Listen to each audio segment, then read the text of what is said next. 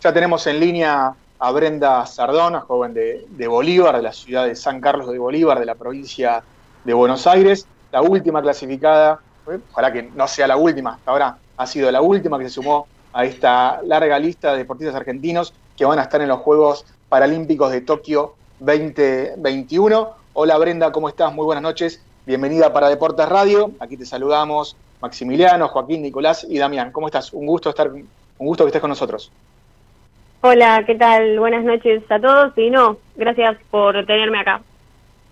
No, por favor, un placer ahí. Te estuvimos siguiendo en la previa, en las carreras, después este tema de qué pasaba si se clasificaba uno solo, se clasificaba también Alejandro, así que estuvimos muy de cerca con todo lo que fue eh, el preolímpico de Río. Bueno, contanos eh, esta, esta vivencia, vos estás, arrancaste con el canotaje en el 2013, después te fuiste al otro lado, al remo, ¿eh? Mm. comenzaste en el 2018 y el remo te da hoy la posibilidad de, participar de los Juegos Paralímpicos de Tokio. Contanos primero cómo fue toda la previa, cómo, fueron la, fue, cómo fue la competencia ¿eh? que te dio la posibilidad de estar en Tokio 2021. Eh, bueno, sí, este, la, el preolímpico continental lo teníamos previsto para el año el año pasado, en más o menos la misma fecha, y bueno, nos faltaba, faltaban un par de días para viajar y nos llega la noticia que, que se cancela. Y previo a eso habíamos tenido otro selectivo nacional, el cual habíamos quedado con el mejor bote. Eh, así que nada, nos reímos porque bueno, era nos habíamos preparado tanto para esa fecha y después vino toda la cuarentena, pero bueno, por suerte lo tomamos como un tiempo para seguir mejorando.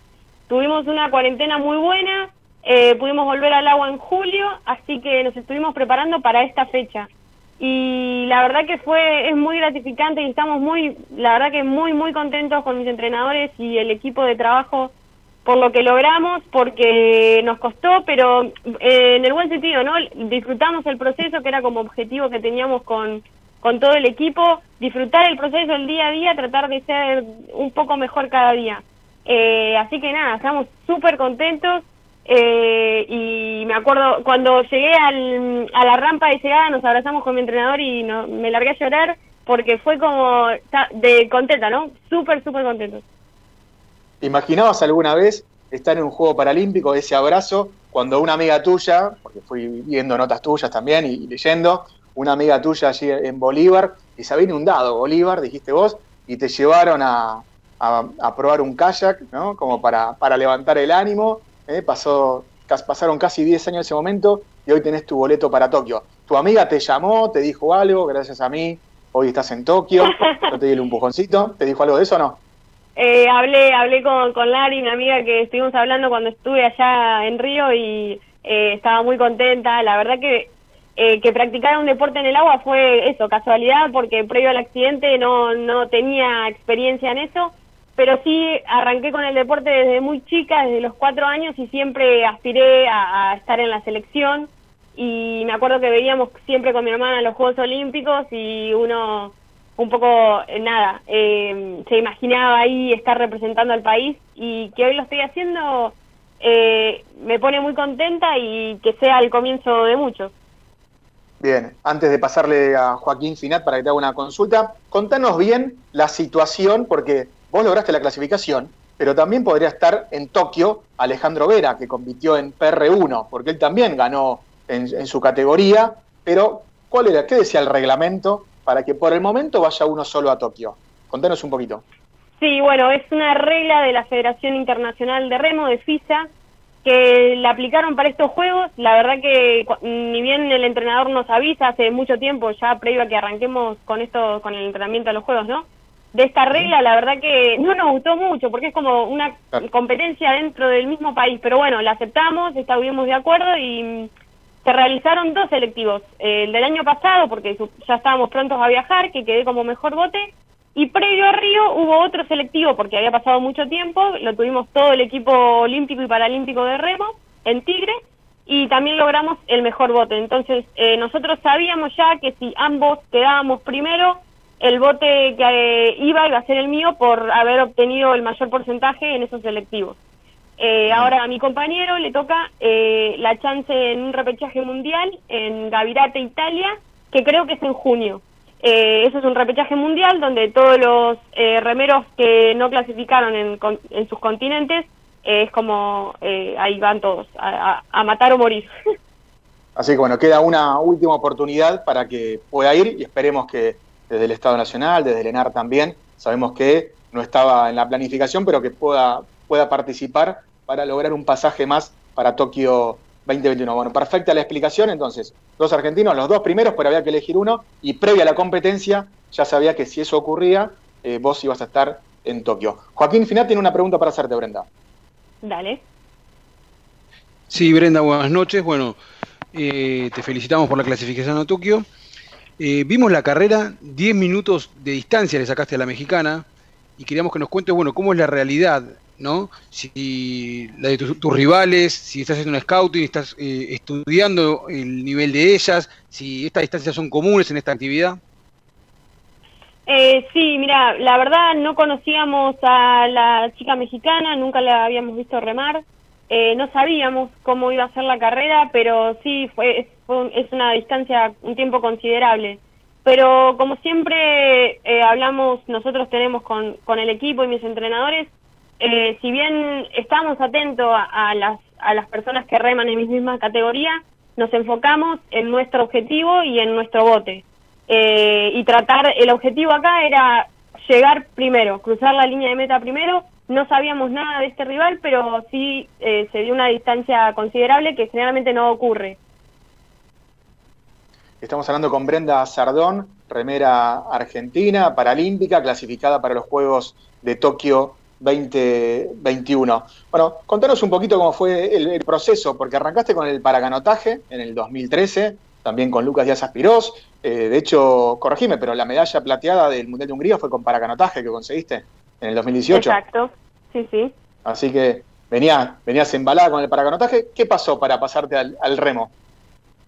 Sí, la verdad que fue, creo que podría decir que fue, era uno de mis mejores años con paracanotaje pero la verdad era que ya no era feliz entrenando, no, no me sentía bien. Y me acuerdo que hablando con mi familia y amigos, mi hermana me decía, Bren, si no te hace feliz, ya eh, es momento de, por ahí pensar en otra cosa. Y efectivamente, el 2018 fue mi último año, ya este año había arrancado a remar pocos días a la semana como complemento y creo que también eso me ayudó a tener mejor rendimiento en canotaje eh, pero así que sí, en 2019 arranqué de lleno con el remo y me encantó. Me encantó, igual fue duro, ¿eh? Porque pasar de 200 metros a 2 kilómetros, eso fue duro. Pero me encanta, me encanta. Nunca practiqué un deporte, mm, siento que me lleva el cuerpo realmente al límite. Eh, en la tirada de 2 kilómetros es como, es raro, nunca lo, me, me pasó en ningún deporte que practiqué y me encanta esto de ver hasta dónde puede llegar mi cuerpo eh, me gusta mucho y lo disfruto, lo disfruto, hay un equipo de trabajo excelente, eh, mucha vibra positiva, todos trabajando por un objetivo común y me encanta y lo disfruto y soy feliz haciéndolo. Así que creo que eso también se ve en el rendimiento y que hoy tengamos una Plaza Tokio. ¿Y hasta dónde llevaste el cuerpo en esta, en esta regata? Eh, bueno, en esta regata fue, eh, digamos, en, en la serie cuando vi que, que le había sacado bastante distancia, eh, fui controlándolo porque, bueno, al otro día corríamos la final, eh, pero siempre, eh, nunca subestimamos al rival, ni mucho menos. Yo corrí mi carrera para dar mi mejor tiempo y sabíamos, la pista de Río es una pista muy especial porque en ese recorrido tenés diferentes vientos, corrientes, es muy extraña. bueno, pasó, todos lo vimos en, en los Juegos de Río, ¿no? Pero también está bueno, es un desafío, otra pista y hay que adaptarse. Pero pero bien, creo que igual mi mejor regata fue en el Mundial de Linz en 2019, la serie. Eh, esa la tengo, me encantó, me encantó, la disfruté mucho. Fuimos mano a mano con la coreana, que después, perdón, por ahí está hablando mucho, pero en la final esa ah. coreana es la que gana la plaza. Así que ya nos volveremos a ver. ¿En una que se dice tercera puede ser? ¿Que le ganaste a una china por centésimas? Claro, quedé novena, quedé novena, en la, fue tercera en la final B y la que quedaba primero en esa final se ganaba la Plaza Tokio. Y la que la ganó fue la que yo le gané en la serie. Entonces, nada, con mi entrenador decimos, bueno, vamos a tener ahora la revancha en Tokio. Bien, bien. Eh, ahí ya empezar a, hacer un, a investigar un poquito cómo, cómo van todas, ¿eh? para ver si hay, hay chance de, medalla, por supuesto que siempre, siempre existe.